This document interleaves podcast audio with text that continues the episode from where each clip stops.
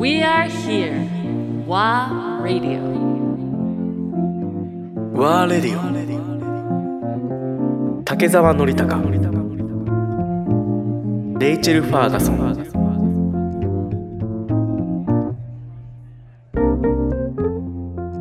And y- you come from uh,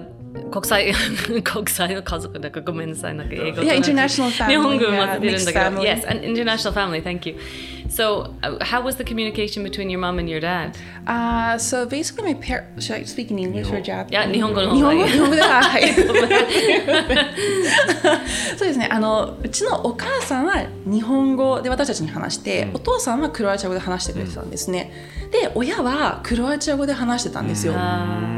でそこでやっぱなんですかねこう通訳っていうのがなんか特別なスキルだとずっと思ってなかったっていう理由もなんか家で普通に訳してたっていうのがあったんですよね。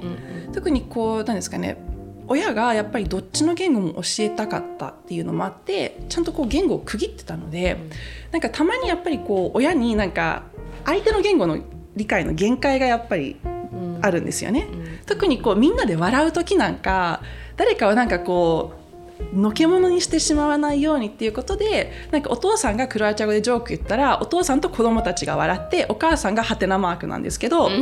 そこであるあるうちもよくある、うん。そうなんですよ。でそこでお母さん日本語にそのジョークを訳してお母さんも笑ってみんなで一緒に笑うっていうのを繰り返して日本語でも逆なことが生じてたのでそれを訳してみんなで笑うっていうそういうのずっと繰り返してたので通訳なんて普通にできるもんじゃんなんか特別じゃないよとなんかつまんないスキルだとずっと思ってたらなんか結構日本とかだとえいやあのここのお金出すのでやってくださいみたいな。お金出るんだみたいな。びっくりして。うん。うん。でも本当になんか冗談通訳のは大切。どうしてあのどうしてかあの直訳すると「え面白くない」ってノリがいつも「え面白くないでしょ、で何回何回もなんか私のすごく面白い冗談をあの説明してあのしてあげると彼は「あそっかはい」ですっごい落ち込んでる。で私寂しいなと思ってるんだ大けど。事ですよね笑いって。笑いねそう。でも何回も何回もジョークをさリピートするとだでそれも面白くなくなっちゃう。ちょっと遅くそう。あーははははは今分かってる、そうねそういうところが難しいんですけどなんか一しょうもないそういう通訳がなんか一番楽しくて、でもチビがもうちょっと大きくなると多分て助けてくれるかもしれない。レースとフィンがそういうふうになってくるかもしれない。えーでもそういうふうにはい。お父さんとお母さんのやっぱりその異なるバックグラウンド文化的な背景っていうものが2つこの中にもう生まれながらにしてそうやって入ってきたっていう経験があったのね。そうですね。はい。幸いに親がすごくその名字も2つ挙げたっていうところからクロアチアでもあんまり盛んじゃないんですね、えーこれは。で親がやっぱりその何ですかねあのー小さい頃からやっぱり違う世界に憧れてたっていうの2人ともあって二人とも。2人とお母さんはあの子供の、まあね、鹿児島で生まれ育ったんですけど、そこであのカルメンフラメンコのカルメンに憧れて自分はいつかフラメンコを踊るという夢を抱いてたんですね、当時の鹿児島ではフラメンコ教室なんてないんですよ、うんうん。なのでいつか私はスペインに引っ越してスペイン人と結婚して家族全員でフラメンコを踊るわという夢を持ってたんですけど。でお父さんはクロアチアの小さな田舎で生まれ育ったんですけどそこであのカール・メイというドイツの作家が書いてるネイティブアメリカンの本にすごく憧れてたんですよ。であのネイティブアメリカン VS カウボーイっていうゲームが、まあ、遊びが子供の頃流行ってたんですけど彼はいつも僕はやっぱりあの押しつぶされてるネイティブアメリカンの方に立つなみたいな、うんそういう正義感とかも持ってて、なんか10代の頃は DJ やったりしてコカ・コーラとかジーパンに憧れたりしてであのいつかはアフリカ人女性と結婚するっていう夢を持ってたんですよ。彼も彼もすごく憧れてたでしょ？そうなんだそれは違う時の話ですけども、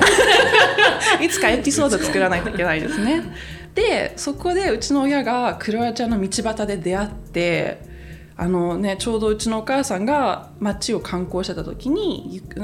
方向音痴なので真逆の方向行ってしまって中心街がなかなか見つからないので疲れ果てて車の前に座ったらちょうどそこからうちのお父さん来て「ちょっと車入りたいんだけど入り口どいてくれない?」って声かけたところをうちのお母さんが長い黒髪から顔を上げたら「なんとエキゾチックな君なんだいどこへ行くのか何をするんだい?」という話になって それからいや中心街行こうと思ってるんだけど中心街行くの僕もそこ行くよ。車に乗りなということで3ヶ月後は結婚してたっていう話でなんかそのうちらがやっぱり子供たちもそうなんですかね。その違う要素を持ってるとかなんか日本語日本の文化もクロアチアの文化も持ってるっていうのがすっごい好きで、いいことだよどんどんそういう風に持ちなさいみたいな、そういう応援の仕方で育ったので、よし自分はどっちも持つことがいいんだみたいな、それが楽しかったんですよね。うん素敵な話だな。でも親のその態度ってあるよね。どっちかがじゃあ君はクロアチア人として生きなさいとかどっちかがあなたは日本人日本人として生きなさいっていうんじゃなくて両方持ってでもその親自身もその自分のカルチャーだけじゃなくて、はい他者の他のカルチャーに対して非常に憧れを持っていてすっごくはい。っていうさ態度がすごく重要だね。そうですね。非常に重要だと思いますしプラスそのクロアチア内戦が起きたっていうところで、やっぱりそのエスニックの間すごく似てるんですけどねクロアチアとセルビアって、エスニックの間でやっぱまたあの戦後のクロアチアに引っ越してきた時もやっぱり私よく訳が分からなかったんですけど周りの子供たちがこうなんか喧嘩するとそのなんか喧嘩した後やっぱり裏で話すじゃないですか嫌なこととか。そこで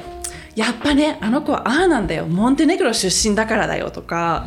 あの子やっぱセルビア人だからそうだとか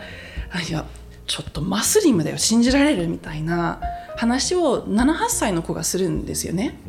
でそしてなんかうちの私は覚えてないんですけどうちのお父さんの思い出によると「いや僕あの時信じられなかったよ。君が学校から帰ってきてさあの子たちは